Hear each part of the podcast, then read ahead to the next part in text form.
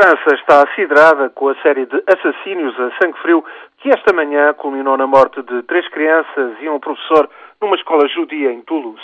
Numa semana foram ainda abatidos a tiro um paraquedista civil, também em Toulouse, e outros dois paraquedistas fardados na vizinha cidade de Montauban.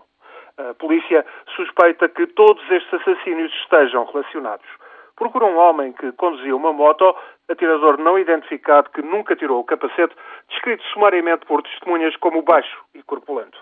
Nicolas Sarkozy, o presidente, sublinhou que as vítimas destes ataques no sudoeste do país eram judeus, árabes do norte de África e ainda um militar oriundo das Antilhas.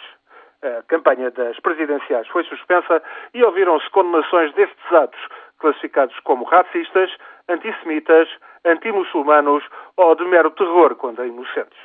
Mais ataques por um assassínio em série ou por outros atiradores levados pelo efeito de imitação não são de excluir e, na melhor das hipóteses, os mistérios vão demorar a ser esclarecidos.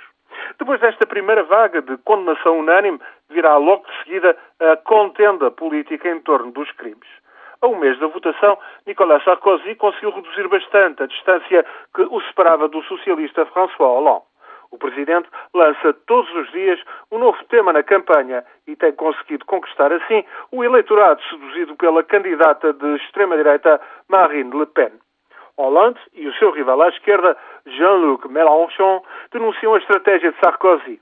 Até agora, a exploração das opções de extrema-direita, sobretudo isso, tem valido à recandidatura presidencial que ainda, numa segunda volta, pode vir a perder a Hollande.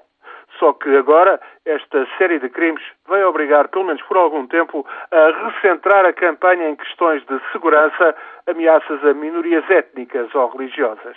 Qualquer passo em falso, qualquer excesso pode revelar-se fatal aos candidatos e, sobretudo, ao presidente Sarkozy e ao socialista François Hollande. O matador de Toulouse e Montauban passou assim a contar nas presidenciais francesas.